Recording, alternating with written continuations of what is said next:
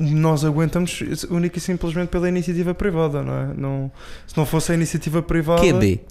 Porque de repente, quando apareceu uma pandemia, a iniciativa privada desapareceu e se não fosse o Estado a salvar toda a gente, estava tudo uma desgraça total. Estavam às 6 da tarde no verão, 5 minutos, apanhamos o, um Uber ou um metro, estamos no Caixo de Sodré, em cima do, do mar, a ver o, o, o sunset e a beber uma jola. Mas porquê que não, nós não, não conseguimos juntar-nos, três ou quatro empresas que temos exatamente o mesmo objetivo? Um, pá, vamos juntamente organizar-nos pensar, ok, o objetivo é trazer pessoas para Portugal, trazer investimento para Portugal. Porquê não nos organizamos? 2G? Really? 30 Sim. minutos de Lisboa. E já estamos a discutir Sim. o 6G. Oh, Tosh, mas se fores para a Cerdeira, quanto é que tens? É. Seja, é que tu vives nos sítios errados. Exato. Exato.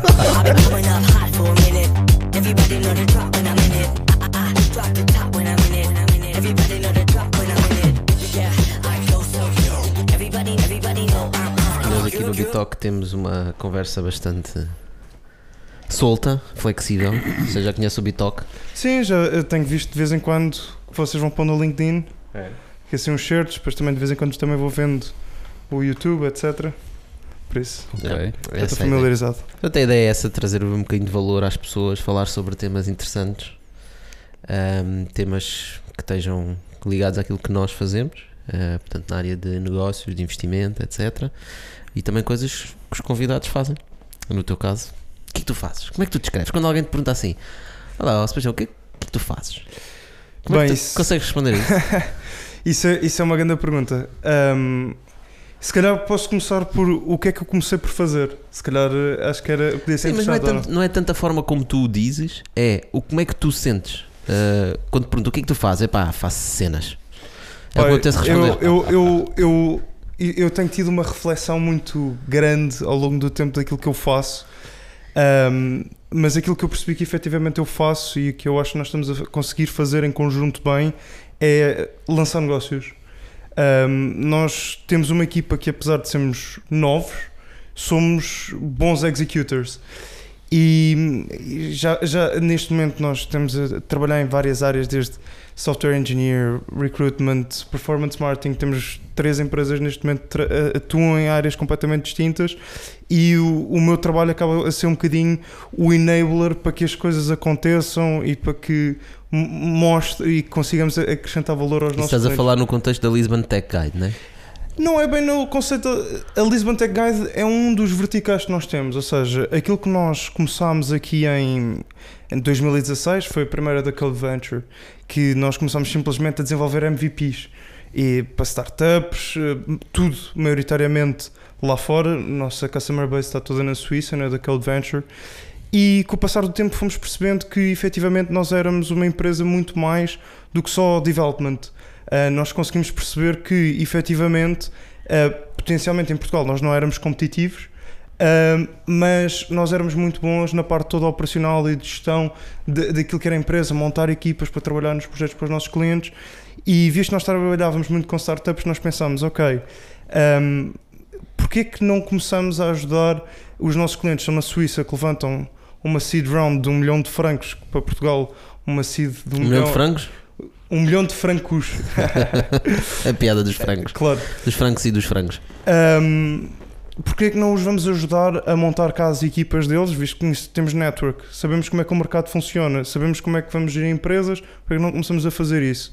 E assim nasceu o Lisbon Tech Guide, que hoje em dia tem estado a ser a nossa empresa bandeira uh, dentro do, do grupo da, da Code Mas vocês o que fazem é desenvolvimento, de, portanto, estavas a falar de desenvolvimento de produto, portanto, é uma questão, tecnicamente, desenvolver um produto é uma coisa, lançar uma empresa envolve muitas mais coisas para além de desenvolver o produto. É? Exatamente, ou seja, uh, nós, uh, a The Code Venture é o vertical de desenvolvimento, a Lisbon Tech Guide é o nosso a vertical de operações, recrutamento, gestão de empresas, criação de empresas, etc.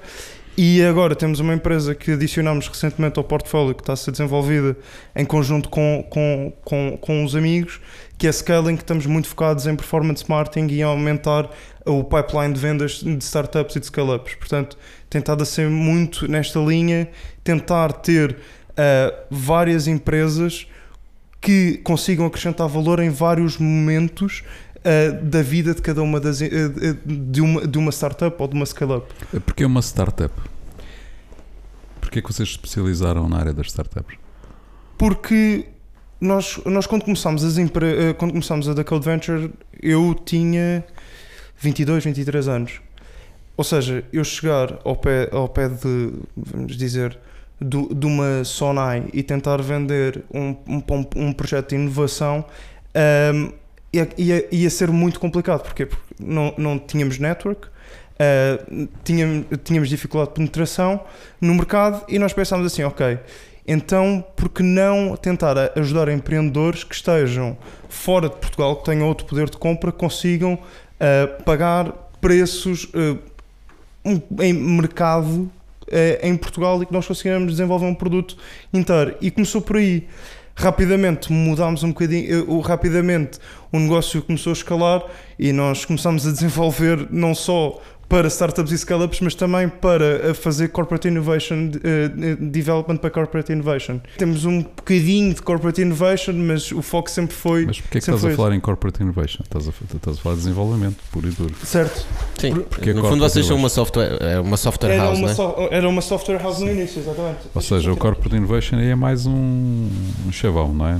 Porque, é, porque é, uma, é uma forma diferente de, de dizer desenvolvimento de software para fazer uma coisa diferente numa empresa grande, não é? Exatamente, uhum. exatamente, exatamente. exatamente. Yeah. Aliás, é um, é, um, é um termo que nós olhando um bocadinho tipo para, para as empresas, as EDPs da vida e não sei o quê, gostam, gostam muito de dizer que fazem corporate innovation, não é? É, tem departamentos só disso, mas pronto. Ninguém sabe o que é que significa esse corporate innovation. É o que, é o que quiser lá pôr. pronto. Quer dizer, é engraçado como o, o, os, os termos bullshit passam das startups para, para, as, para as empresas. estabelecidas, não é? É verdade. Que é sexy, não é? é? Sexy, é sexy. Então começam a adotar para nomes também que ninguém sabe bem o que é que é. Claro. Sim, mas eu reparei, uh, não sei se tu conheces o Roberto da Subvisual, há pouco tempo tivemos também um talk com ele e estávamos a falar exatamente sobre isso, sobre o valor que Portugal, nós conseguimos em Portugal criar equipas de desenvolvimento, uhum. né? Uh, no caso dele, ele não vendia para a Suíça, mas vendia também para outros mercados que estavam dispostos a pagar mais pelo trabalho, né? Uhum. Portanto, o que tu estavas a dizer, de certa forma, é vocês avaliaram o mercado, era uma empresa, uma software house nova, acabada de sair. Como é que tu chegas ao pé de uma empresa corporate grande e vais vender os teus serviços? É muito difícil porque não tens nome, uh, eles estão habituados a trabalhar com outras pessoas, não tens network que traga essa, essa mais-valia. E por isso vocês foram pensar, okay, como é que nós podemos entrar no mercado e daí terem identificado as startups. Exatamente. Também era o pessoal jovem, identificam-se mais facilmente com, com jovens. Exatamente. Portanto, às vezes é, é, importante perceber que nós, começando um, um negócio que já existia, né? portanto, software house não é nada de novo, mas a forma como nós abordamos nem o sexy. mercado, nem sexy, mas a forma como nós abordamos o mercado pode ser o diferenciador para nós realmente conseguirmos meter um pé. Uh, num pé no mercado e criar uma empresa. Portanto, não tem, não tem que ser só empresas mega hiper inovadoras com o novo AI de blockchain uh, e computer vision que, que podem construir coisas no mercado, né? E Sim, essa também foi sempre uma, uma coisa que nós procuramos muito nos negócios que criamos, um, em, em, em, determinadas áreas, como trazer valor. E eu achei piada, e estava a falar agora da Subvisual exatamente porque existe aqui alguma relação no vosso percurso. A Subvisual agora trabalha muito com startups, faz muito MVPs, e, mas o que me chamou a minha atenção no discurso foi aquilo que tu estavas a dizer de nós não somos apenas uma software house, nós trazemos outro tipo de experiência na criação do negócio. Né? Eu lembro que o Roberto também dizia: pá, nós já, temos, já fizemos apps muitas vezes, já sabemos como é que funciona o marketing, a comunicação, etc. É por aí que tu, que tu vês o, o caminho, é por aí que vocês querem chegar, ou seja, é porque é difícil tornar-te um expert em tudo, não é? Então podes dizer, ah, vens aqui e a gente resolve os teus problemas todos. Como é que vês esse desafio? Isso, isso, é, um, isso, é, um desafio, isso é um desafio engraçado e honestamente eu não quero ser eh, aquela pessoa que tem vários chapéus. Porque eu acho que uma pessoa que tem vários chapéus acaba por fazer tudo e não fazer nada, não é? Como nós, como nós sabemos. O qual é que vai ser o, o longo prazo daquilo que nós estamos a fazer é uh, nós vamos crescer não só a juntar-nos eventualmente com outras empresas uh, semelhantes que possam, nós damos o kick-off da empresa, montamos um negócio, pomos um negócio a funcionar e depois, ou das duas uma, ou juntamos uma empresa maior que tenha uma falha, por exemplo, vamos dizer tech recruitment, uma empresa que só faça executive search e nós fazemos tech recruitment, que tenha necessidade em juntar-se e que podemos criar sinergias, temos todo o interesse em juntar-nos as, as duas empresas e ter, ter acabado ali a nossa contribution e ficar só numa fase de gestão high level daquilo que foi o nosso investimento inicial. Uh, outra, outra coisa que nós eh, podemos e estamos a equacionar fazer é eventualmente trazer pessoas para dentro de casa que nos possa ajudar a continuar os negócios, mesmo nós não nos juntando, não nos juntando com outras empresas. Portanto, um, não não estou à espera de daqui a 5 anos estar eu à frente da, da Lisbon Tech Guide e da Code Venture, vou estar à frente do, do, do grupo de empresas que nós estamos a, que estamos a criar, basicamente. Diz-me uma coisa, qual, qual, porque é que tu vês necessidade, de, ou como é que aparece a necessidade das empresas, por exemplo, na Suíça, terem que ter cá um terem que ter cá uma empresa? Eh, Porquê, porquê é que querem que é que ter cá uma empresa? disso? Sim. Um, eu, isto, isto eu acho que é uma, é uma questão um bocadinho um, de efici- efici- em- em- eficiência em termos de custo, não é? Ou seja, que é Ah, que- podem, podem ter pessoas, mas não, não abrirem cá a empresa. esse, esse é, um, é um dos grandes verticais que nós trabalhamos, ou seja, ah, muitas de- mu- com- com- como sabe, a maior parte das, da- das startups, o, o custo que têm numa fase inicial é com pessoas, é capital humano. E, e portanto, ter capital humano na Suíça é obviamente muito mais caro do que em Portugal. Ahm, muitas empresas eh, fazem questão efetivamente de ter as próprias entidades legais onde possam contratar as, as suas, as, suas, as suas pessoas e elas próprias gerirem eh, o, o dia a dia da empresa. No nosso caso, Mas se eles não estão cá, como é que eles vão gerir o dia a dia?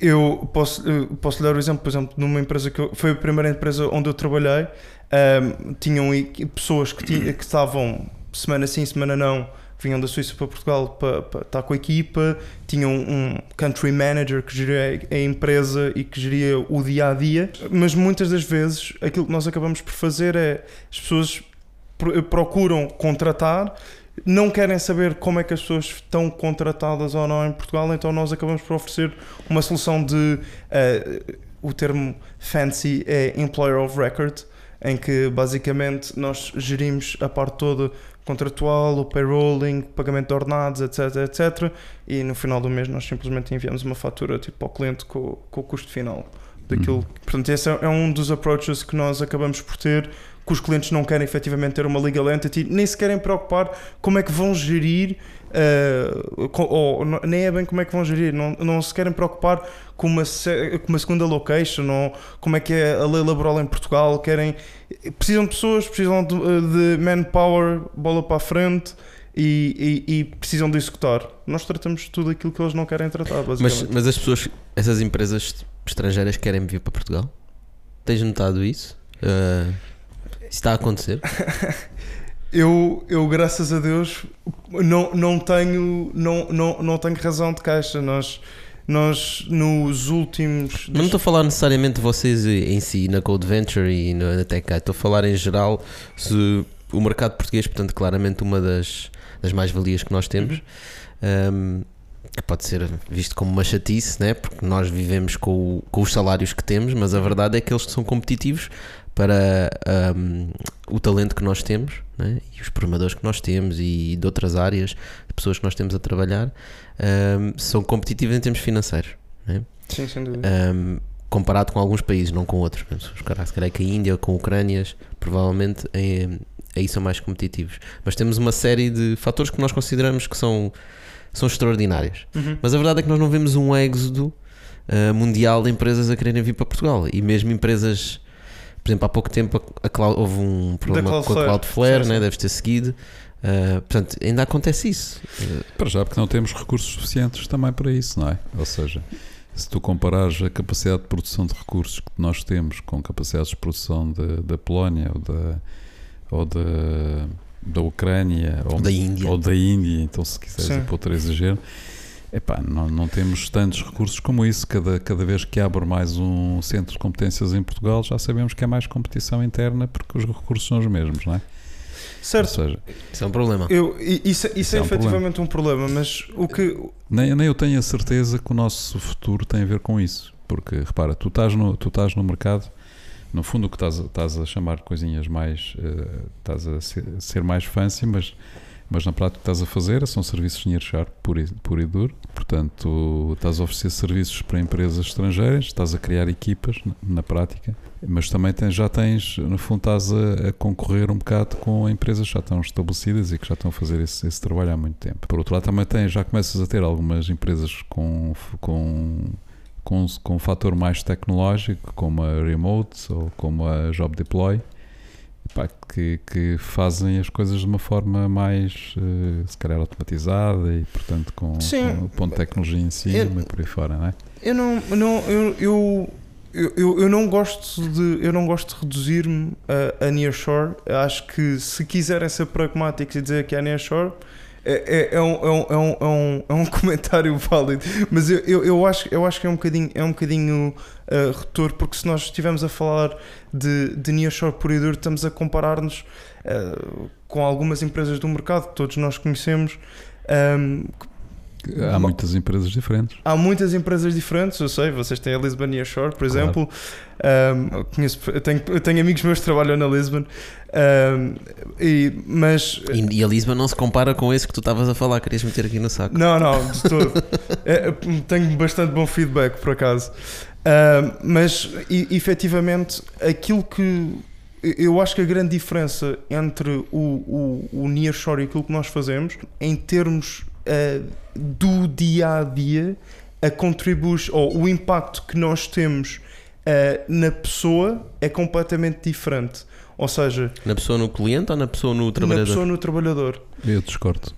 Eu não, não sei como é, quais são os vossos processos, mas, por exemplo, tu que falaste aí na Lisbon e a Sharpa tem um impacto, e se já conheces pessoas que trabalham lá, sabes como é que ele funciona. Não é? Exatamente, e, é, e era esse. Não é, por acaso foi considerada uma das melhores empresas para trabalhar em Portugal. Sem dúvida.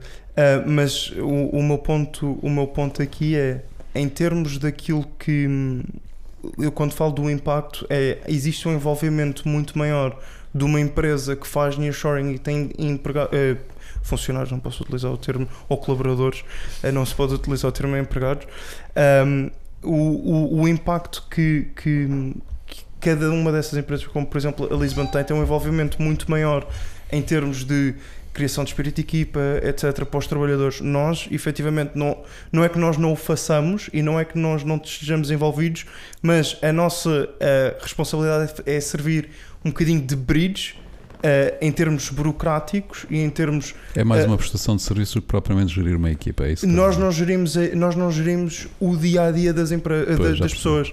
Nós simplesmente dizem-nos assim: olha, é preciso contratar, é preciso aumentar aquela pessoa, aumenta-se.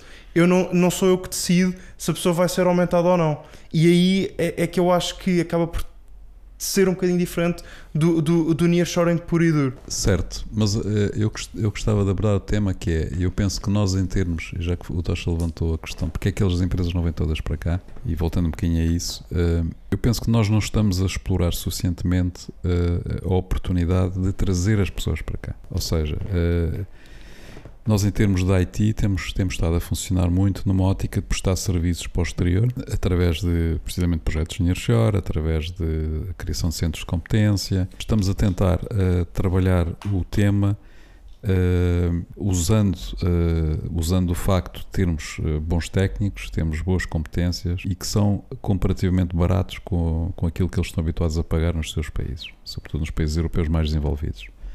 Portanto, não é por acaso estás a trabalhar com a Suíça, não é? Portanto, é um país que. A Suíça é só um exemplo.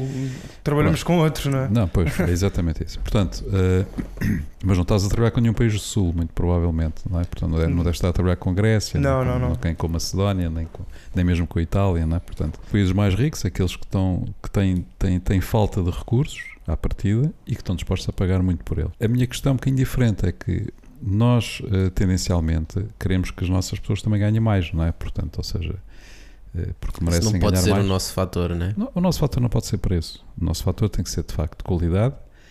Uh, qualidades, e para isso é preciso atrair projetos que sejam projetos inovadores, efetivamente, e que tragam conhecimento às pessoas que cá trabalham. Que desafiem também. Que desafiem, porque senão as pessoas às tantas também se, acabam por, eh, por se chatear e vão-se embora.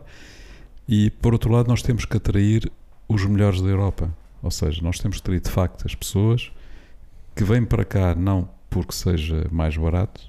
E se calhar até vêm para cá ganhar menos do que ganham na Suíça ou na, na Suécia ou na Alemanha, mas vêm para cá porque nós oferecemos uma qualidade de vida extraordinária, porque temos um clima espetacular, porque eles podem ter aqui uma qualidade de vida que nunca vão ter nos países onde estão. Eu, Eu acho que aí, se nós conseguirmos fazer isso e conseguirmos por essa via atrair efetivamente talento de toda a Europa, nós vamos conseguir aos poucos criar massa crítica, não é? Eh, massa crítica interna e capacidade de inovação que nos permite então sim termos startups fantásticas e termos projetos fantásticos e podermos eh, epá, podemos começar a dar cartas nesse sentido. Antes disso não, não vai ser não vai ser possível. eu, eu, eu, Uhum. eu, eu vou. E Eu, desenvolver o país, como é evidente. não é? Eu, a, a experiência que eu tenho e o tipo de empresas com que nós temos estado a trabalhar hum, são empresas que, quando nós começamos a, a computar aquilo que será o custo, começam a perceber: ok, não é assim tão mais barato do que, por exemplo, se estivéssemos em Espanha ou Itália. Exato. não é assim tão mais barato. Ahm, então, o que é que torna Portugal efetivamente atraente para, para, uma, para uma empresa estrangeira? Uma das coisas que eu já disse no início, muito importante, que é a parte do clima. Ou seja, eu tenho, eu tenho, eu tenho empresas com que eu trabalho em que ahm, eles não decidiram vir para Portugal e, mandar, e mandarem para cá um project manager ou um, um product owner Eles querem vir cá periodicamente. eles, eles eu- tenho founders a mudarem-se para cá, literalmente, Pois. em que decidiram, ok, ah, Portugal é um país E isso espetacular. já é muito interessante, estás a ver? Esse é o tipo de empresas que nós gostamos de trabalhar. E, tem- e temos vários exemplos em que temos o founders a viver cá. Uma das coisas ah, que, que acabam por notar é, ok, principalmente empresas que trabalham entre Portugal, ah, entre a Europa e os Estados Unidos, Portugal acaba por ser muito interessante para dar aquela volta de estamos em Lisboa, vamos a Nova York, depois vamos ao centro da Europa ou a Londres, eh, porque temos reuniões com investidores e acaba por ser uma porta eh, não só para os Estados Unidos, mas também para o Brasil. E por isso os founders gostam muito de vir explorar Portugal eh, como uma nova forma de, de, de estar, uma nova forma de viver e não só ter pessoas em Portugal a trabalhar só porque é mais barato. E eu acho que isso é uma coisa muito relevante e nós próprios, eh, quando fazemos pitch de. eh, a empresa chama-se Lisbon Tech Guide, mas nós promovemos é Portugal. Acabamos por dizer um bocadinho aquilo que é o, o nosso estilo de vida aqui em Lisboa, que é acabam às 6 da tarde no verão, 5 minutos, apanhamos o- um Uber ou um metro, estamos no Caixo de Sodré, em cima do, em cima do mar, a ver o, o, o sunset e a beber uma jola, que, é, que eu acho que é uma coisa que há poucos sítios, só eventualmente na Grécia ou Barcelona ou Valência é que poderão ser cidades em que o custo pode ser mais ou menos equiparado e com um lifestyle talvez e- equipara. Sim, mas eles não chegam, não chegam, não aterram no aeroporto e. E estão a e 5 depois- minutos. E 5 minutos do escritório, não é? Claro que é sim. completamente diferente, não é? E, e nós tentamos muito vender isso e tentamos a puxar. Eu, eu, eu, não, eu, não, eu não gosto e, e eu não gosto mesmo de puxar Portugal só pela parte do custo. Acho que é redutor e limita-nos imenso o nosso crescimento. E, e, e o exemplo, por exemplo, da, Cloud, da Cloudflare que, que se passou ano passado, é, infelizmente é, é uma realidade que nós todos sabemos que Portugal nós temos as, nossos, as nossas coisas boas e os nossos defeitos, temos dificuldades burocráticas, é preciso é termos pessoas ah, competentes e capazes que consigam ah, ajudar uma empresa estrangeira a desemaranhar-se de, de- de- das teias que existem muitas das vezes no- nos processos e na, e na burocracia que já está instalada. E, e nós somos re- relativamente bons, não vou dizer muito bons, somos relativamente bons a conseguir desembrulhar estas situações todas para ter a certeza que as empresas gostam de estar cá, gostam, de inter- gostam das pessoas que têm, gostam do estilo de vida que Portugal oferece, gostam da conectividade com o resto do mundo. Pá, imagina, imagina tu que nós éramos eh, tão simples, era tão simples abrir uma empresa em Portugal e começar a operar e tratar tudo pela net como é, por exemplo, com a Estónia, Vai acontecer. não é? Pá, os gajos estão muito avançados nesses sistemas, é um país muito pequeno, não é? Mas de facto estão muito mais avançados do que nós, portanto, é, ou seja, eles quebraram uma data de barreiras burocráticas, não é? Em que montar qualquer negócio, contratar pessoas, etc., podem fazer tudo à distância, não precisam de. Agora, nós aqui temos situações em que é preciso assinar papéis presencialmente, não há hipótese nenhuma, quer dizer, não podes fazê-lo nem sequer com, com o cartão de cidadão à distância, muito menos um estrangeiro consegue fazer, não é? Sim, isso é, Portanto, é- Isso, isso é uma coisa que eu. Que, ou seja, não, eu, não, eu não acredito. Eu, eu acho que o e-residency, que é uma coisa que vai. que supostamente já disseram que até ao final do ano vai estar eh, aprovado. Disseram que gostariam muito que até ao final do ano Pronto. tivesse aprovado. Eu li as palavras com atenção. Pronto, eu, ou isso. Um, eu, eu, não, eu, não, eu não acredito que, esse, que o programa, por exemplo, me vá acabar por tirar negócio a mim. Uh, eu acho que isso vai ser um enabler ainda mais. Claro, vai dar mais negócio. Vai dar muito mais visibilidade a Sim, Portugal. sim, tu não estás, a, não, estás a, não estás a ganhar dinheiro à custa da burocracia. Pro- exa- exatamente. Não, não, não estou, Mal- nem mal- quero. Mal ti, não é? Nem quero, não é? Sim, nem sim. quero. Sim, que eu- a, a burocracia faz parte, infelizmente, do nosso país e temos que tentar ah, ultrapassá-la da forma como é possível, né? é o que é. Ahm, mas para além disso, há outras coisas que nós podemos fazer como próprios intervenientes no ecossistema. Né? Vocês, nós falámos aqui de várias coisas, portanto, para não sermos diferenciados através do custo do labor, ahm, ok, temos condições de vida boas. ah, existem outros países no mundo que também têm, não é? Portanto, as pessoas, quando vão passar férias, Uh, os portugueses também têm os seus destinos de férias idílicos um, e mesmo noutros países, Portugal é uma escolha. Estamos em montes de rankings, fixe, espetacular.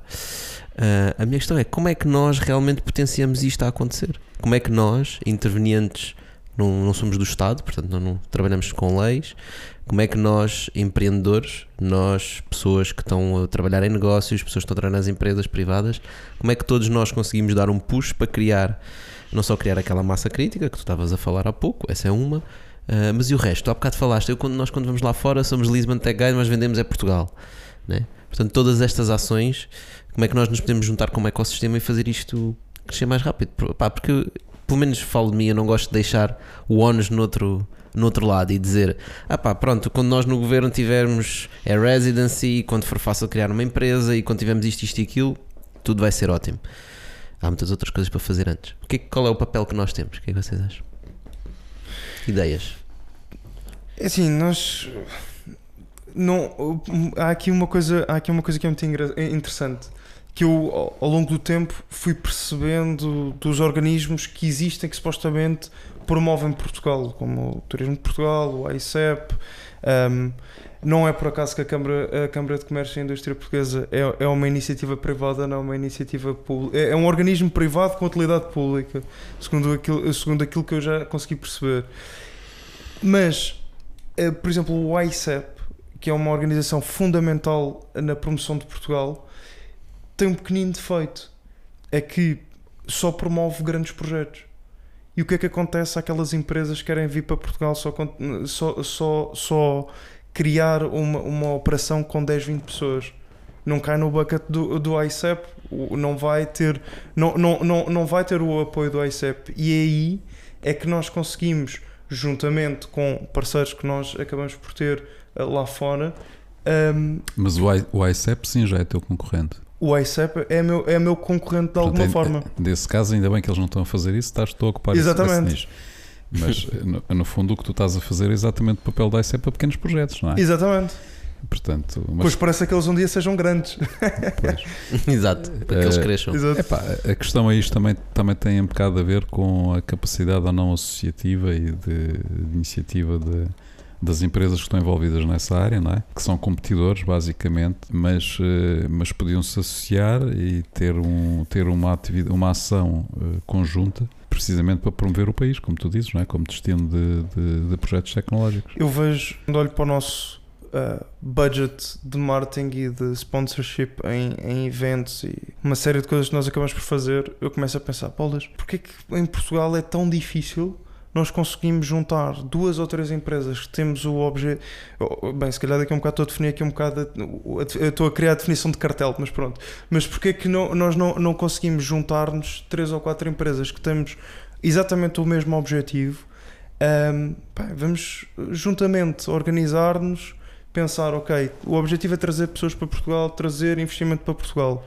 Porque não nos organizamos, dividimos custos, dizemos: olha, tu ficas neste, vocês ficam com aquele, organizamos, em vez de andarmos a canibalizar uns aos outros. Acho isso uma excelente ideia. Eu, eu, eu acho que Portugal acaba Então, por tens ser- ter tens muito- o desafio para lançar uma associação. pá. Eu já, eu, tenho, eu já tenho tanta coisa no meu pipeline que lançar associações acaba por ser um bocado complicado. Mas eu, eu, eu não, vejo com, eu não vejo com maus olhos e, e gostava muito que ahm, a, a- a minha concorrência ahm, tivesse abertura. E aliás, alguns deles eu já lhes propus, pá, se quiserem chegar a, a fazermos uma coisa em conjunto, bora. Ahm, mas o, o- individualismo em Portugal em algumas coisas ainda, ainda prospera. E, e isso a mim, que tenho um mindset relativamente novo ou, ou mais à frente, faz-me um bocado com- fa- fa- faz-me um bocado de confusão, porque eu acho que sozinhos estamos a- a- todos à, à pesca do- da mesma coisa e acabamos é por tirar valor a nós próprios em vez de em conjunto conseguimos ganhar mais. E não se consegue ganhar escala, não é? Exatamente. Uhum. Eu lembro que havia um projeto na área, na área do turismo, Cola Climber, High Jiffy, havia várias startups que estavam juntas que trabalhavam muito nesse sentido. Uh, por acaso não tenho ideia exatamente como é que está, o, mas a ideia era essa: eram várias startups uh, da área do turismo, em que os clientes eram os mesmos, as soluções na verdade eram todas diferentes, portanto resolviam problemas diferentes dos clientes. Um, e eles organizavam-se e trocavam leads uns com os outros, e portanto é um bocado nesse sentido que tu estavas a falar, Uhum. né? Às vezes não é preciso haver uma, uma Embora- associação, Embora, nesse caso não eram competidores entre si, certo? Pois, não é? Tinha, Eram tem essa parte, complementares. eram Sim, complementares. Aqui, aqui tens mais, se calhar, o sentido de competição e, portanto, torna-se a coisa mais. Pelo menos, epá, se calhar não podem trocar leads, não é? Mas, mas podem, mas em termos de objetivos de promoção internacional, não é? Podiam se juntar, porque obviamente aí há massa que ganha-se massa Claro. crítica. Tu é? tens um exemplo semelhante que é, por exemplo, nos franchises. Né? Normalmente, eh, quando tens um franchise num país e a seguir queres. Portanto, tens várias pessoas que são donos do franchise em várias cidades, em várias localidades diferentes, mas depois passa uma publicidade na televisão a dizer para tu ires. Imagina um franchise de comida, tu ires comer aquela comida àquele franchise. Não diz, vai comer ao de Lisboa ou da Almada. claro. Na verdade, eles estão a fazer publicidade para o grupo todo e é o que é chamado no franchise a fee de, de marketing, ou como é que eles chamam. Portanto, cada um paga uma pequeno, um pequeno valor para depois ser gasto pelo todo em, repara. em meios de comunicação mais gerais. Há uma coisa que nós temos sabido fazer bem, que é, que é as, as, as promoções de a promoção de, de- do nosso turismo, não é? E acho que o, o Turismo Portugal tem feito um excelente trabalho, precisamente um bocado nesse sentido, quer dizer, o, o Turismo Portugal não está a publicitar este ou aquele hotel, aquela, não é? Esta ou aquela região especificamente. No fundo, quando está a divulgar Portugal e está a ir a concursos, está a ir a feiras, etc., tenta levar o país todo, não é? Portanto, Claro. aqui é um bocado isso. Nós queremos criar aqui um, um, um, diremos assim, uma capacidade de resposta em termos tecnológicos, não é? Eh, para satisfazer necessidades que possa haver de, de clientes internacionais e de, de outros países. Ok, não temos uma entidade pública que o faça, mas podia haver alguém que agarrasse de facto esse protagonismo e, e- e publicitasse precisamente isso, não é? Portanto, que é a nossa capacidade eh, em termos de. Podia ser o ICEP, não é? Quem, porque não? Assumir esse, se calhar competia ao ICEP a fazer tomar essa iniciativa, não é? Mas, eh, mas, que, mas, é uma, mas sem dúvida que é, um, é uma frente é uma frente com, com uma grande capacidade, com, uma grande, com um grande potencial de desenvolvimento, não é? Nós temos em Lisboa, efetivamente, algumas organizações que promovem, como o Investe Lisboa, promove, ahm, promove eh, iniciativas e o, e o porquê de investir em Portugal. Ahm, agora, Sim, mas tens Lisboa, tens Porto, tens, outros, tens Exato. outras zonas do país, não é? Que podem perfeitamente eh, eh, podem perfeitamente receber eh, projetos desse tipo, não é? sem dúvida, ou. Coimbra, ou Tomar, o que seja, não, não, não é por aí. Agora, aquilo que, eu- aquilo, aquilo que eu vejo é, ahm, mesmo estas organizações mais, mais, mais pequenas se- servem só um- um- uma, uma fração do mercado, porque aquilo que nós acabamos por sentir, aquilo que nós acabamos por ver é muitas das empresas que acabam por trabalhar connosco e que decidem ah, vir atrás do, do- ou vir para Portugal ter o no- e ter o nosso apoio durante esse processo todo hum, acabam por não contactar com nenhuma agência governamental nem com nenhuma associação, porque nós. É verdade, sim. E, Mas também os desconhecem, não é? Porque é quando, quando, também os desconhecem. E mas se contactarem, eh, provavelmente não vão obter resposta nenhuma. muita, é, é- é aquilo, que eu, o, o- aquilo que eu Isso sei. é mais, é mais Isso é- provável. Portanto, e, e o contacto é para o info, arroba. claro, epá, escuta, quem é, quem é que vai contactar o ICEP? Uma empresa Pois. dessas? Se eles perguntaram ao ICEP, eles também não sabem responder, não é? Não estão, não estão talhados para isso.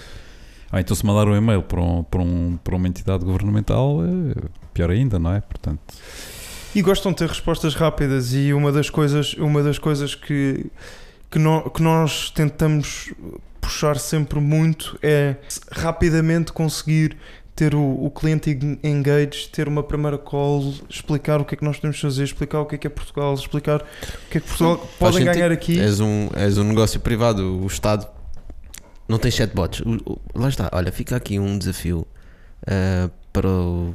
Não sei quem é que no Estado. para os sites do Para os Estado, CTOs do Estado.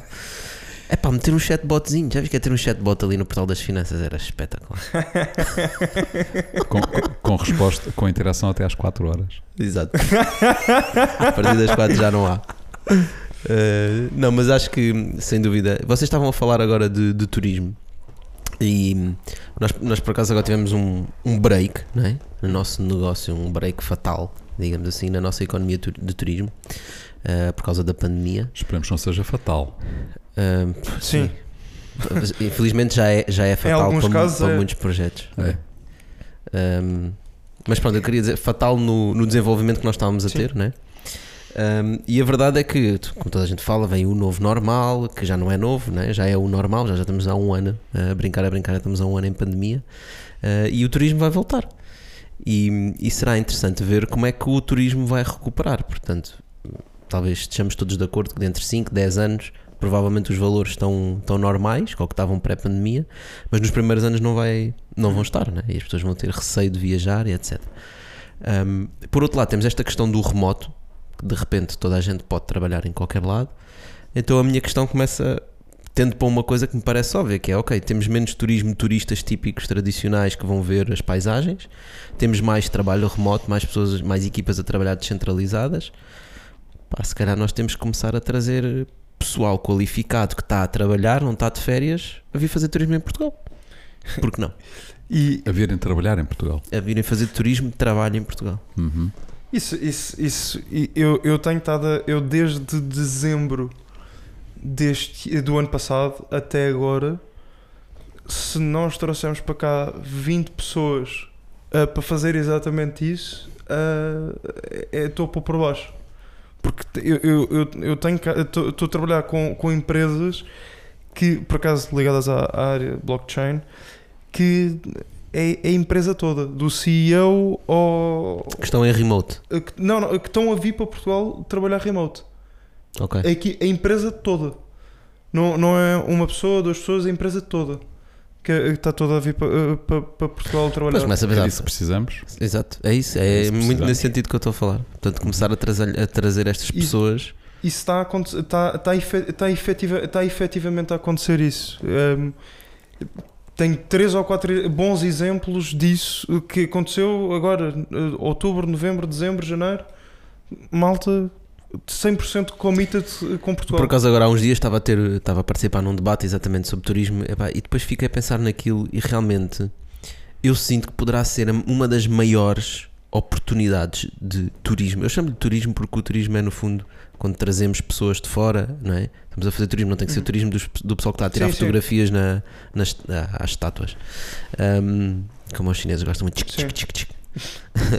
e portanto, eu acho que uma oportunidade gigante no turismo desta questão do trabalho, porque nós resolvemos dois problemas. Primeiro, resolvemos um problema económico que nós temos e criamos uma economia muito mais forte no turismo eh, e que podemos eh, trazer mais, mais valor, mas também trazemos valor para o país em si, de criarmos eh, comunidades, né? uma comunidade que é o nosso país é uma comunidade, com pessoas com valor, que têm, que têm conhecimentos em áreas que podem abarcar muito valor. Pá, e, e conseguimos ser vistos como estás a fazer uma coisa inovadora ou desenvolver uma coisa qualquer pá, devias ver em Portugal aquilo Então, é tipo eh, um oportun- antro A oportunidade está lá, a oportunidade está lá. Só que isso não salva o turismo. Repara, o tipo de infraestruturas que tu tens para receber eh, pessoas que vêm por eh, vários dias, poucos dias, ou que vêm ou que estão no hotel durante três noites, não é? Portanto, esse tipo de infraestruturas não estão preparadas para, para oferecer algo interessante a, a uma pessoa que venha por largo período de tempo, que venha trabalhar para cá, não é? Portanto, no fundo, Uhum. isso pode ajudar em alguns casos concretos, por exemplo, pode, pode ajudar sem dúvida tudo o que eram projetos de Airbnb, não é? Portanto, e que se pode, Sim, os Airbnbs claramente se podem se identificam logo formular, nisso, não né? é? Claro, é o agora, primeiro. agora um hotel de, de 4 a 5 estrelas não se safa com, com trabalhadores remotos. não é? Mas, mas mesmo assim. Safa-se com os, com os partners que depois vêm cá, os shareholders ricos das empresas vão ficar nesses hotéis de 5 estrelas. Pois, Mas mesmo é, um assim- tiro, é um tiro longo, muito longo. Mas mesmo assim, em termos depois do ponto de vista ah, prático, mesmo funciona. É, é- é uma ideia, é uma ideia que acaba por funcionar. A questão é, para os Airbnb especificamente, ah, não acaba por ser complicado, porque isto já é agora um bocado de detalhe. Como nós sabemos, um Airbnb não pode ah, virar, não pode virar um, um, um contrato de longo termo de habitação. Está bem, cobra o dia, não tem problema nenhum. Certo, mas é que a questão é que depois as pessoas querem ficar a trabalhar de Portugal para fora, querem Sim. candidatar-se ao residente não habitual e não podem porque ou não compraram uma casa ou não têm um contrato Mas registado isso nas faz parte finanças. daquelas regras Sim, quando vir no mas Air isso- Residency que tu ainda não Isso lês. de mudar tudo, para não te preocupes por aí. Não, mas até lá, a mas até lá é- temos que salvar É a que coisa, tens- não é? Escuta, tu em Portugal, em Lisboa, tiveste muitos, eh, muitas casas de Airbnb que passaram para a habitação, por isso simplesmente, durante esse período, não é? Ou seja, quando entramos em confinamento, as rendas, as rendas em Lisboa baixaram porquê?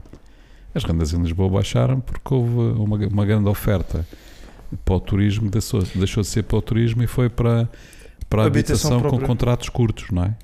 Pois, Sim, porque toda a gente queria depois abrir o Airbnb outra vez. Exatamente, exatamente. Portanto, epá, esse potencial está lá, não é? Portanto, ou seja, se for um negócio interessante, obviamente que vão abrir, não é? Portanto, e vão, vão, vão para essa área. Portanto, eu não estou a ver que seja por aí. O grande problema está, efetivamente, é no- nos hotéis. Nos hotéis e, e nos turismos de Uhum. espaço Mas rural. como é que isso é um problema? É só uma questão de adaptação. Porque repara, os hotéis já estão localizados nos sítios top turísticos, certo? Portanto, epá, eu como um trabalhador remoto quero vir com a minha família, etc. ah, e quero passar uma semana neste hotel e uma semana noutra. Façam-me uma subscrição de hotéis. Sim, já há, quem esteja, já há quem esteja a fazer isso, de facto. Isso é possível. Só que os custos são diferentes, não é? As receitas são diferentes. É verdade. As receitas são diferentes. Os custos são os mesmos, Mas também o custo de uma noite num hotel em Portugal não se equipara ao custo de uma noite em Nova Iorque, certo? certo? Acho que estava para pagar a subscrição toda, não? depende do sítio em que seja em Nova Iorque e Exato. depende do sítio que seja no centro de Lisboa, não é? Se Se for calhar, no Ritz, 600, 700 euros à noite, e se calhar neste momento, Nova Iorque. se calhar neste momento podem não variar muito. Não sei como é que, como é que está o. Está tudo, está tudo às moscas em todo lado. Exatamente. É, é uma flat fee. Ah, não é, não é. Felizmente ainda não é. O mundo ainda está, ainda está a conseguir movimentar. Mas, Mas- mas a questão que está em cima da mesa, sem dúvida, é como é que nós conseguimos atrair eh, e atrair projetos que tenham valor? Porque essa é outra questão. Eu, eu, eu desconfio muito sempre para quando, quando se abrem centros de competência em Portugal eh, com centenas de pessoas e, e aquilo que, que esses centros de competência vão fazer são competências básicas, não é? Operação, né? call center, operação, etc. Pá, que vem só por uma questão de custo, não vem por uma questão de competências. Yeah. Portanto, e, tão- e hoje estão cá e amanhã mudam-se para outro sítio. Sim. Porque Easy. outro sítio torna-se mais competitivo e eles mudam-se para lá. Eu acho que esses centros de competência não nos interessam muito. Isso não. eu Eles, não- eles podem estar porque criam algum emprego, não é? Portanto, mas de facto não trazem valor. Uhum. A médio e longo prazo o valor é muito baixo. valor.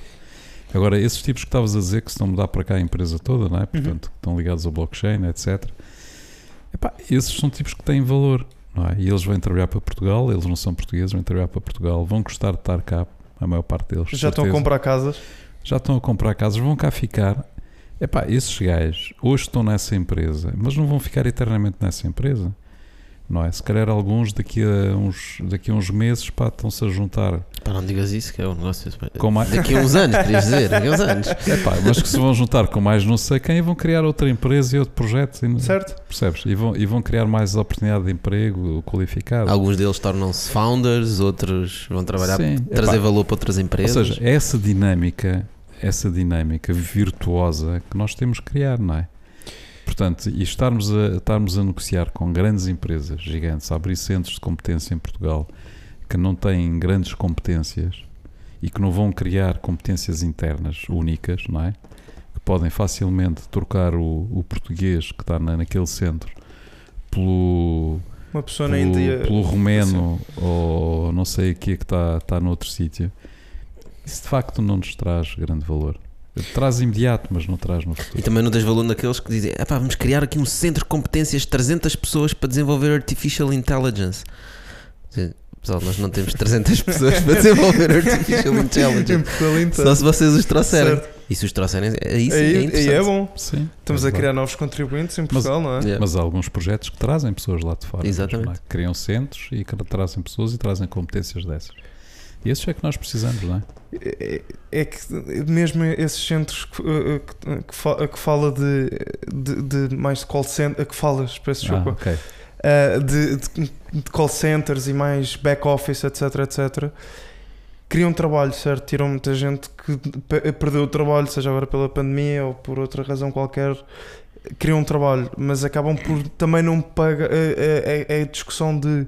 A eterna discussão que existe em Portugal, que é as empresas têm que pagar impostos em Portugal e não sei o quê, essas empresas acabam por não o fazer, não é? E, e acaba por ser. Esse, esse é outro Esse- tema. Esse, esse é outra conversa. Mas repara, Esse é outro Mas tema ainda bastante abordando importante. sobre isso, é assim: há coisas que são muito positivas, não é? Uh, tu tens algumas empresas que criaram call centers em Portugal, de Uhum. facto, Uh, e são call centers a trabalhar para, para o estrangeiro em línguas uh, que não são a nossa e, e, e acabam por, uh, por dar emprego a imigrantes Claro. não é? Ou seja, eh, facilitam imenso a integração das pessoas que optaram por viver em Portugal, não é? E que encontraram um emprego na língua deles, não é? Epá, isso de facto facilita imenso a integração desses imigrantes. Portanto, tem esse aspecto positivo, sem dúvida nenhuma. E acho que deve ser acarinhado também por essas razões, não é? Certo. E não só, mesmo certas pessoas, certos perfis que são necessários para gerir um centro como esse que estavas a falar. Estamos a falar de um centro de operações que tem que gerir dois ou três países. Pá, se calhar tem que ter lá 300 pessoas a trabalhar, mas tem que ter várias pessoas a gerir a, ques- a questão toda, né? a pensar no processo, Uhum. como fazer as coisas mais eficientemente, etc, etc. Portanto, não é só o pessoal que está lá a atender telefones. Sim, eu, tô- eu só estou a dizer, Tocha, é que mesmo que esse centro não tenha muito valor do ponto de vista Sim, dizer. tecnológico, Sim. e possa ser facilmente à mesma eh, desviado para, para outro país europeu mais barato, não é?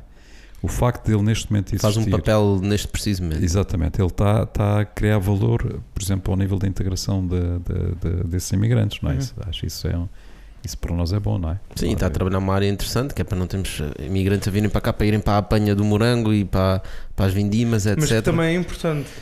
Eu não estou a dizer que a indústria não é importante, a indústria é super importante. Epá, mas vêm para cá e não têm controle nenhum. Uh, muitas vezes vivem em armazéns, uh, recebem. Mas, mas, como mas recebe- que não é o tipo de imigrante que o José está a falar, não é? Sim, sim, sim. Esse, é, esse, é, esse é outro tipo. Mas esse é os imigrantes que chamas quando tens esse tipo de coisas para fazer, versus outros imigrantes que podes chamar quando tens outras oportunidades. Não é?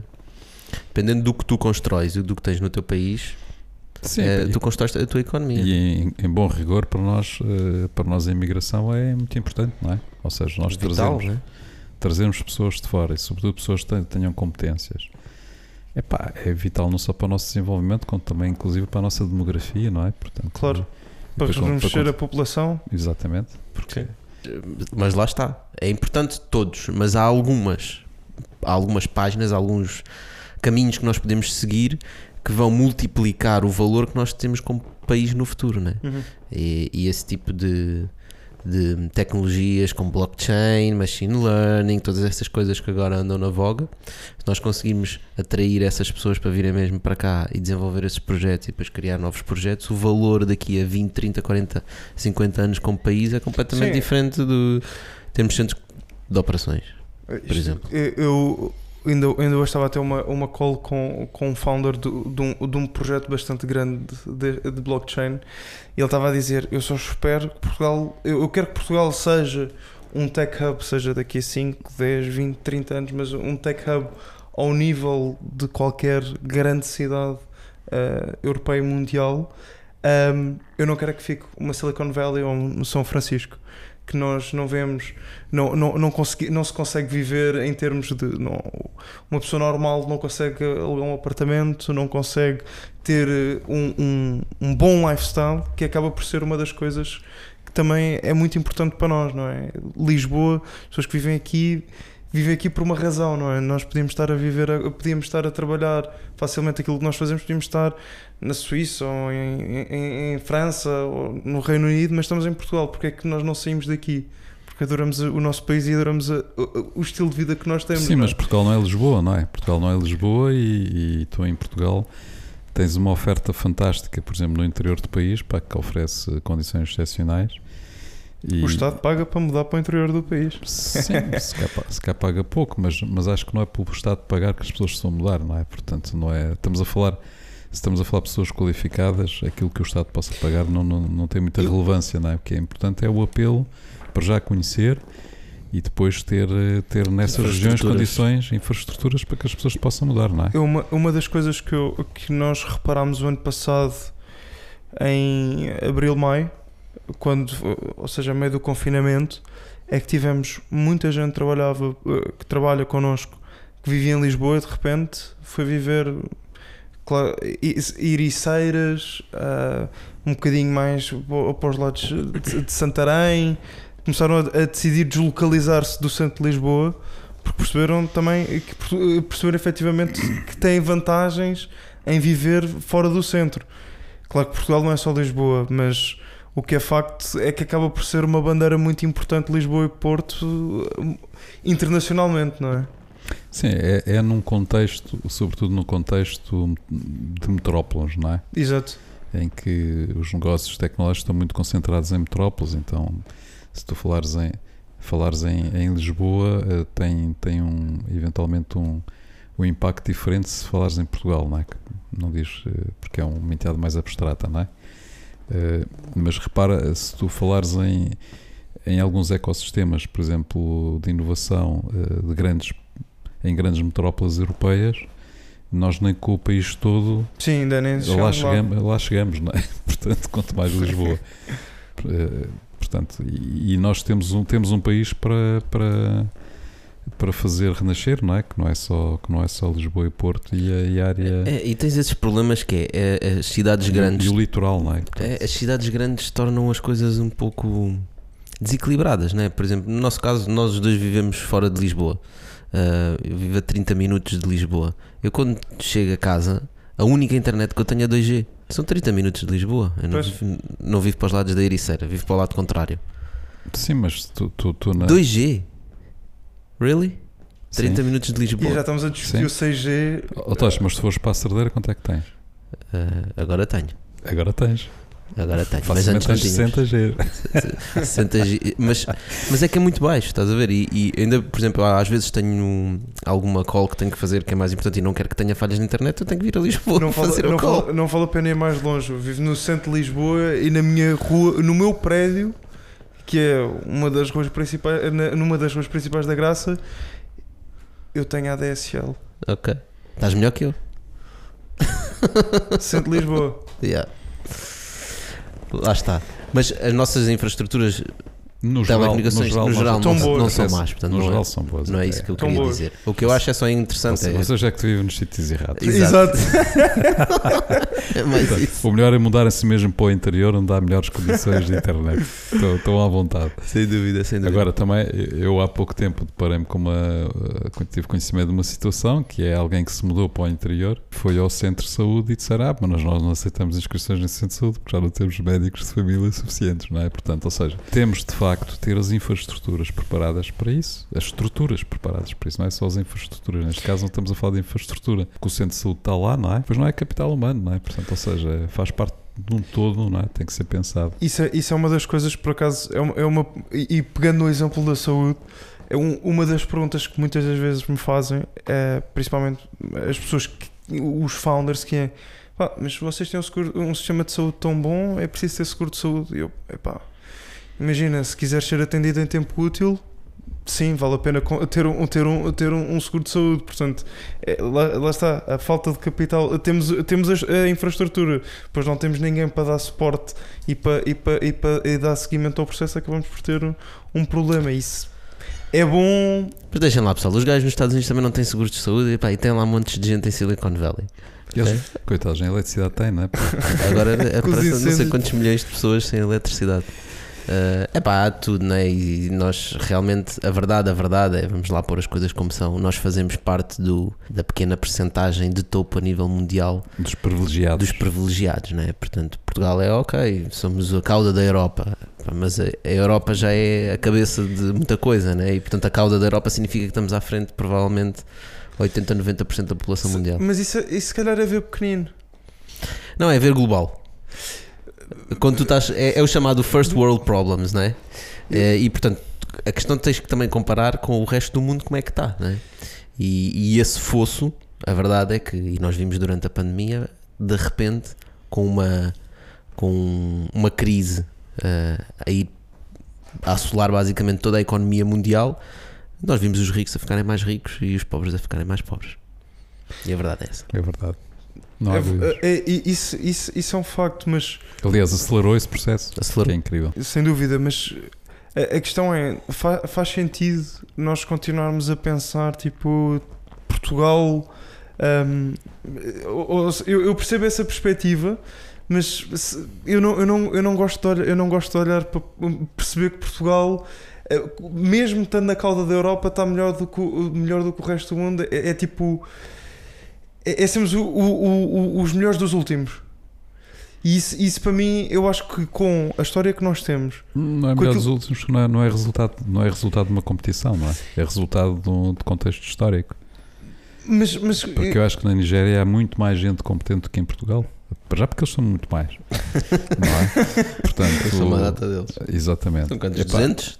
hã? 200 200 milhões. milhões. Portanto, epá, é- eles, eles, eles vão, Mas- ter, vão ter gente muito mais competente mas, que nós. há- mas Muito mais gente competente do que acham, nós, acham que acham que, que com, com tudo aquilo que o impacto que nós vemos dos portugueses, não só no passado, mas no dia a dia, e falando de- de- dos unicórnios portugueses que nós temos, que têm impacto, por exemplo, no OutSystems.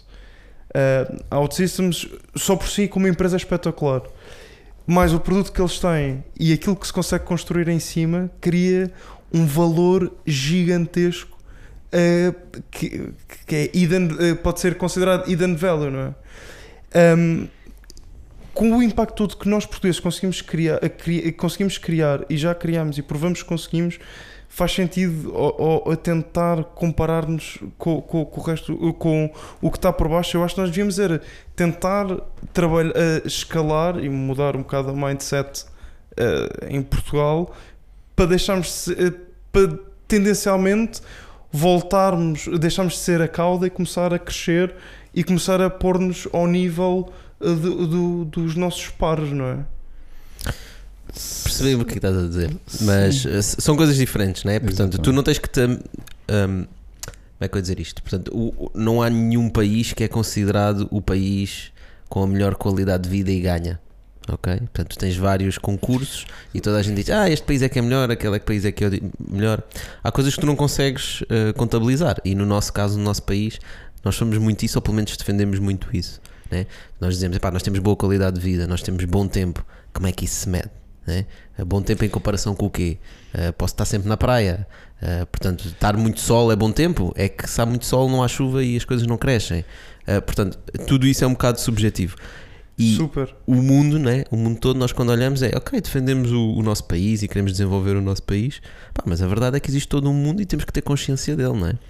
Eh, tu podes ambicionar a estar a viver cada vez melhor, mas isso não significa que nós não possamos ter eh, a capacidade de analisar de hum, o quão privilegiados nós somos, não é? E quais são os caminhos que nós podemos seguir para ou sermos nós o topo. Nós podemos chegar a, um- a uma fase do planeta em que nós somos os maiores e o resto do mundo está todo a arder, não é? Eh, ou podemos chegar a uma fase em que nós, se calhar, não somos tão grandes, mas, se calhar, o mundo todo está mais nivelado. Certo, eu, eu, eu percebo claramente o, o, o comentário do First World Problems. Eh, Sim, isso- é o mais fácil de perceber isso- para nós, isso- É que acho. isso- repara, acho que é o- há- é esse é, um o- aspecto muito interessante que vocês estão a tocar, porque é assim: houve este, este processo que todo que a gente conhece nos últimos anos que se chama globalização, não é? Uhum.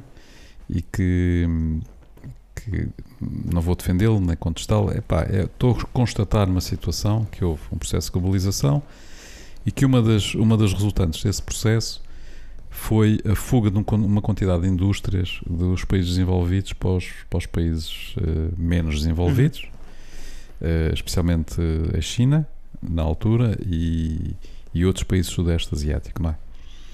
Portanto, o, o que levou, efetivamente, nos- que nos últimos anos houvessem centenas de milhões de pessoas que saíram da pobreza, porque se desenvolveram indústrias nesses lados, envolveram-se, desenvolveram-se indústrias, competências, etc. A China tornou-se eh, eh, a segunda potência do mundo, não é? Com aspirações a ser a primeira. E tens muitos outros países asiáticos que se tornaram países desenvolvidos, Certo. Não é? Mesmo muito mais desenvolvidos, como é o caso das Filipinas, do Vietnã, Malásia e por aí fora. Singapura. Singapura e, e etc. Não é? E Se bem que Singapura.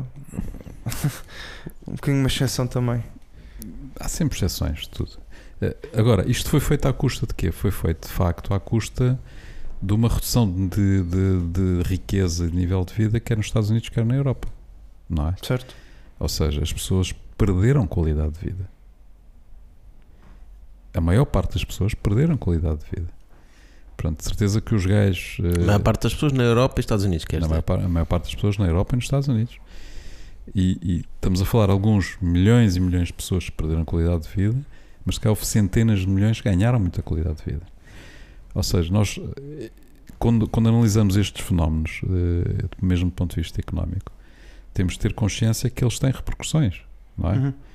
E, e essas repercussões que nós tivemos, eh, neste caso concreto, trouxeram bem ao mundo, não é? Porque, porque isso permitiu que houvesse eh, muita gente que não morresse de fome e, que, e outros que tivessem ascendido a uma posição social remediada ou boa, não é? E acho que isso também é bom para nós, não é? Porque quando nós olhamos eh, o, o drama que foi aqui, salvo errar, há dois anos, com a crise migratória na Europa, não é? que estava a ser invadida por. eh, já se, já se, eh, já se tocavam os sinos todos pá, dos af- africanos e, e asiáticos, dos países, dos países da Ásia e dos países do Norte de África, que queriam vir viver para, para a Europa, especialmente lá para a Alemanha, os países do Uhum. Norte, não é? ninguém queria ficar em Portugal, pelos vistos. Mesmo com o nosso clima fantástico, os que vinham cá depois fugiam para lá, não é? Epá, eles vinham à procura de quê? Vinham à procura de rendimento. Não vinham à procura de praia, vinham à procura de rendimento. Uhum. Eles desembarcavam na praia é? e depois iam à procura de rendimento. Portanto, eh, mesmo para, para, para, para, que, para que se evite essas situações, que são situações de ruptura, não é? Nós temos que olhar para os países vizinhos, temos que olhar para o desenvolvimento dos países vizinhos, temos que, temos que, ter, temos que olhar para o mundo, não é? E apoiar o desenvolvimento do mundo. Portanto, isso significa eh, eh, eh, que não. Isso falamos talvez mais em termos macro, que temos que. Não devemos ir na, na conversa de, de criar novos proteccionismos, não é? Portanto, do ponto de vista económico, etc. Que, que o Trump tentou implementar muito e que também, também é muito discutido na Europa. Uhum. Portanto, isto para dizer o quê? Epá, nós não podemos deixar de olhar para os outros. Temos que olhar para os outros. Isso não, isso não minimiza as nossas ambições, não, não deve minimizar as nossas Não, ambições. é- aliás, o meu, o, meu ponto, o meu ponto é exatamente esse. Eu acho que nós temos que, te- temos que olhar, temos que perceber o, o contexto, mas acho que a nossa ambição é, é conseguir comparar-nos com o que está acima, não com o que está abaixo. Porque senão, se nós vamos pensar, se não, vam- as coisas que nós vemos acontecer, e eu vejo nas notícias a quererem que aconteça em Portugal, vai-nos tendencialmente puxar mais para baixo e não efetivamente mais para cima. E depois temos pessoas como Do nós tipo, hoje. estás a? Porquê estás a diz referir aqui? Estás-te a referir concretamente? Eu, um exemplo. Nós cada vez mais vemos que Portugal quer, quer, prezar, quer prezar pela transparência e pela, e pela igualdade e que somos todos muito preto no branco e queremos eh, e que as empresas têm que ser transparentes na forma como, como, traba, como trabalham e agora com aquela história que eles queriam implementar dos shafts das empresas em que tínhamos que fazer report de tudo e mais alguma coisa Uh, não é das faturas, que isso é obrigatório, mas era o da contabilidade total. Nós somos a- vamos passar a ser o único país no mundo inteiro em que as empresas, por iniciativa própria, têm que eh, dizer ao Estado tudo ao detalhe daquilo que fazem. Isto faz sentido? Mas isso é um sintoma de um país pobre. É? Sim. Pronto. E, e eu, e eu acho Mas aí não estamos. E eu acho, eu acho que isso é das tais coisas que eu estou a dizer que aparece nas notícias que vão no sentido contrário àquilo que nós devemos estar a fazer. Não- isso não traz motivação, isto não traz motivação e, e não, isto não é tentar esconder seja o que for. É, é um exemplo básico que das coisas que queriam fazer ter que divulgar a lista toda de clientes ne- neste, neste reporting divulgar a lista toda de clientes contactos eh, eh, contactos das pessoas, nomes, e-mails, etc. Pois não, não- eu não conheço isso, esse movimento estás a dizer. Isso, isto, já foi, isto já foi o ano passado, foi antes, do, antes da pandemia, eles queriam passar, eh, queriam passar isto. Faz algum sentido? As finanças terem acesso a este tipo. a este Mas, mas a qual é a base contra- disso? Isto vai ao sentido Porquê, contra- qual é a base da ideia disso? A base da É ideia é que, buscar mais é que o. Estado não tem dinheiro. Não tem dinheiro, vai buscar mais dinheiro. Pronto, Mas isto já Mas tem a isso ver é com as mentes menos criativas que, que estão a tomar essas decisões, porque pá, há uma forma fácil. Tu olhas para um problema e dizes assim: pá, preciso de dinheiro. Quem é que está envolvido nisto? São estes gajos. Então cobra aos gajos. Portanto, essa é uma forma Certo. fácil de olhar para os negócios, não é? A questão é como olharmos para o país e criarmos uma estratégia em que Mas não tínhamos é- que ir buscar. este tipo de estratégias, como por exemplo, eu, há uma coisa, isto não tem nada a ver com, com Lisbon, não tem nada são, são reflexões que eu faço sobre coisas que vou, que vou vendo. Por exemplo, eh, os bancos automaticamente fazerem reporte de contas tenham mais de 50 mil euros no banco. Porquê 50 mil euros e não um milhão? Ou, ou porque não 100 ou 200? O governo achar que, ou seja quem for, achar que uma pessoa que tem 50 mil euros é rico e que tem que justificar porque é que tem 50 mil euros. 50 mil euros são trocos. Somos, eh, não, não, não para mim, mas eh, para, para muita gente, 50 mil euros são trocos. Mas é, é um bocado o que o Tocha disse, isso é sintoma de países, do país pobre, não é? Claro, Portanto, e eu, eu acho que nós, enquanto, enquanto houver. mas eh, ninguém se preocupa que o PSI 20 esteja todo na, na Holanda, não é? Com sede na Holanda e pagar impostos lá. Portanto, Mas enquanto, houver, enquanto continuar, enquanto continuar a, a- enquanto continuarmos a, a reduzir-nos desta forma, nós não vamos conseguir ir para o próximo nível. E aquilo que eu gostava era que houvesse efetivamente, e há, e nós vemos e sabemos que há, não vou fazer publicidade a esses movimentos, mas existem movimentos que efetivamente estão a trabalhar para que este, estes, estas esquemas ou estas manhas que se estão a criar eh, que deixam de existir para que nós efetivamente consigamos deixar de ter o mindset de país pobre e passamos a ter o mindset do, do, do país que quer ir e que está a trabalhar para ir para o próximo nível que, que eu acho que isso é que é a parte importante. Sem dúvida que é super importante e, e espero que esses movimentos que referes realmente tenham, consigam trazer aquilo que nos falta, porque aquilo que nós estamos aqui a discutir é visão. Não, não, não temos, sem dúvida não temos uma visão para o país, não temos um caminho claro para onde queremos ir, não é? Aliás, a prova disso foi aquela anedótica forma como ah, umas figuras públicas vieram explicar como é que nós íamos usar o dinheiro que vem da União Europeia para apoiar a economia, né? que é Uhum. basicamente um bocadinho aqui, aqui, aqui, aqui, aqui, ali, ali, ali, portanto é para todo lado. Ah, e nós já sabemos o que acontece às empresas quando é que se- disparam para é- todo é lado. o que né? se chama distribuir o mal pelas aldeias. Exato. Um bocadinho a cada um, É porque para o- ficarem é. todos felizes. É porque o que efetivamente acontece em Portugal é nós aguentamos única e simplesmente pela iniciativa privada, não é? Não, se não fosse a iniciativa privada. QB. Porque de repente, quando apareceu uma pandemia, a iniciativa privada desapareceu e se não fosse o Estado a salvar toda a gente, estava tudo uma desgraça total. E portanto, isto. Cada um tem o seu papel nos momentos em que tem o seu papel, não é? É verdade. Porque quando, quando era preciso vacinas e quando era preciso máscaras e quando era preciso entubar pessoas, aí de repente os hospitais públicos eram super importantes e é preciso mais investimento no, no Serviço Nacional de Saúde e o Serviço Nacional de Saúde tem de ser mais robusto e temos que ter mais condições. Ou seja, QB, né? Eu percebo a tua visão, acho que deve haver sempre um equilíbrio. Porque senão depois acontecem as desgraças e, e as empresas estão lá para fazer dinheiro e, e o Estado está lá supostamente para, para ajudar o país e a população. Pois, Olha, com isto vamos à frigideira. bora. Aí se a gente começa a falar de política no Bitoque e depois temos que ir à Tá bem. frigideira para arrefecer a coisa. Já conheces como é que funciona? Não, Ok, então é assim: isto é uma frigideira, tem quatro ingredientes. certo. Vou-te pedir para tirares um, escolhes um, o ingrediente que tu quiseres do Bitoque. Ah, tiras a pergunta, lês e respondes. É fácil. Mais fácil do que fazer um plano Marshall para Portugal, não é? São uh, os ingredientes do Bitoque, portanto nós temos um ovo, batatas fritas, arroz e um bife. E mesmo assim é preciso escolher, já viste? Podes ler em voz alta.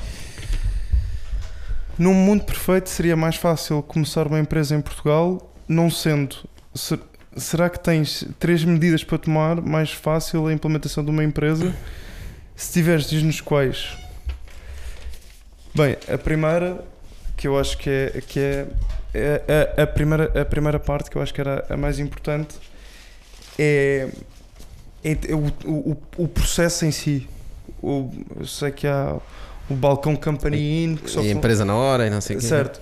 Que E, e para nós portugueses funciona bem.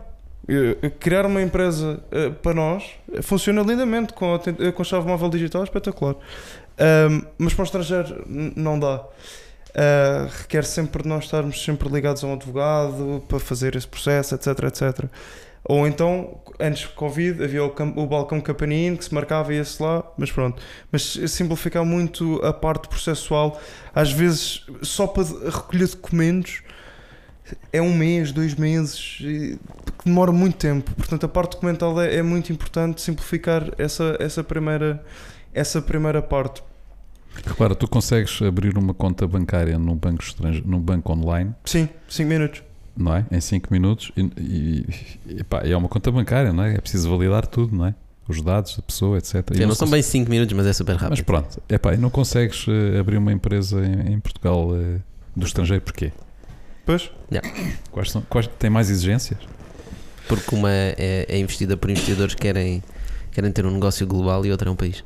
Pois.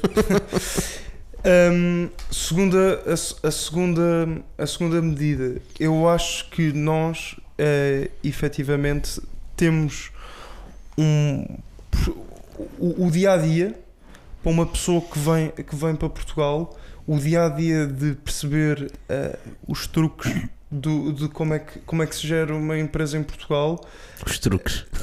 Mesmo à tuga. eu, eu, eu- não, não, mas eu acho que é mesmo um truque. Só, só o facto de nós termos que pedir uma fatura com o número de contribuintes é um truque. Yeah.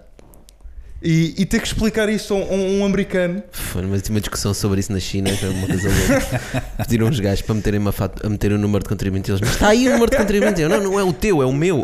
Eu, isso não faz sentido nenhum. Só- mas isso é um truque que, que tem- temos acabar com, com, estes, com, estes, com estas coisinhas que isto é, é, é, é completamente. Qual o ICEP devia fazer um curso de formação para qualquer, portu- qualquer estrangeiro que venha para Portugal. Por exemplo, E, e dar um atestado depois disso. Um, Exato, um certificado. certificado. do Coursera, uma coisa do género. Exato. E a terceira é porque eh, eh, que, eu, que eu acho que era importante, ehm, que é um bocadinho este mindset, se calhar outra vez um bocadinho de país pobre, é que mesmo uma pessoa que quer abrir uma empresa, independentemente de ser portuguesa ou não, se a empresa vai ser o, vamos dizer, o trabalho principal dela e essa pessoa é o sócio-gerente, ter que obrigatoriamente pagar-se uma ordenada a ela própria, principalmente estão numa fase inicial, acho que acho que é uma parvoíce, não é? Porque nós precisamos, é de as pessoas precisam de capital para investir, para conseguir desenvolver o produto, não é para pagar segurança social e IRS. Hum, Não, mais, a pessoa pode não, pode não receber nada. Pode-se descontar do outro lado. Não, não. Tu podes, podes, podes não receber nada, mas tens de pagar a segurança social. Sim, ah, sim. sim, exato, exatamente, exatamente, exatamente. Exato. certo, certo, certo. Eu acho que aí o Estado devia se inspirar em movimentos, como é- aqui há pouco tempo tivemos a Marta da AWS e estávamos a falar sobre isso, sobre a forma como a AWS dá créditos às Certo. startups, né? e diz assim: Ok, tu vais criar um produto altamente inovador que precisas de uma data de poder computacional? Fixe, a gente dá tudo grátis. Porquê? Porque quando tu cresceres, vais estar connosco. Claro. O Estado devia olhar da mesma coisa. Ok, tu queres criar uma empresa e vai ser uma empresa espetacular? Ótimo. Durante os primeiros tempos, as primeiras faturações, não sei como, tu Até, vais ter a tua vida facilitada. Não precisas ter toque. É para ter um toque, eu não faturo Só nem um 150, euro. só 150 euros até atingires um é. resultado determinado, pá, não pagas impostos. Ah, que normalmente é 20 mil euros, 50 mil euros de faturação, seja o que for, né? É porque, é, porque é, é, é relevante, não é? Principalmente, me- não, não falando agora no estrangeiro, mas falando num- num- numa pessoa como, como eu, quando comecei a da Code Venture, nós depositamos o capital social, tentamos angariar os primeiros clientes. O nosso objetivo é que o dinheiro que nós pusemos inicialmente que estique o máximo possível, não é? Se, eu- se, eu- se, eu, se eu chego e tenho que logo pagar a segurança social e tenho que pagar logo o toque, são 300 ou 400 euros por mês que já, já tem custos adicionais ah, que, que me vão, podem vir a fazer Tu diferença. querias uma empresa, ainda não tens produto, ainda não Já tens a nada, perder- já já estás a a perder perder dinheiro. Não, não, muita- e muitas vezes levas meses, meses ou anos a criar produto, não é? Exato, Pois, tens que estar Sem ali. faturar. Portanto, acho que isso é. Acho Fica que, mais uma dica. Acho que isso era uma das coisas que era importante. Muito bem, Sebastião. Olha, acho que sim. São excelentes dicas. Obrigado por teres vindo, por teres tido esta conversa. Obrigado. Um, obrigado, pessoal, por vocês estarem desse lado. Já sabem, estamos à espera de dicas, uh, comentários, comentem sobre o que nós falámos aqui. Uh, vamos estar também no LinkedIn a responder nos vários shirts que vamos colocar desta conversa, exatamente para, para falarmos e para discutirmos coisas novas. Sebastião, obrigado mais uma vez. Obrigado. I'll be coming up hot for a minute. Everybody know the drop when I'm in it. I, I, I drop the top when I'm in it. Everybody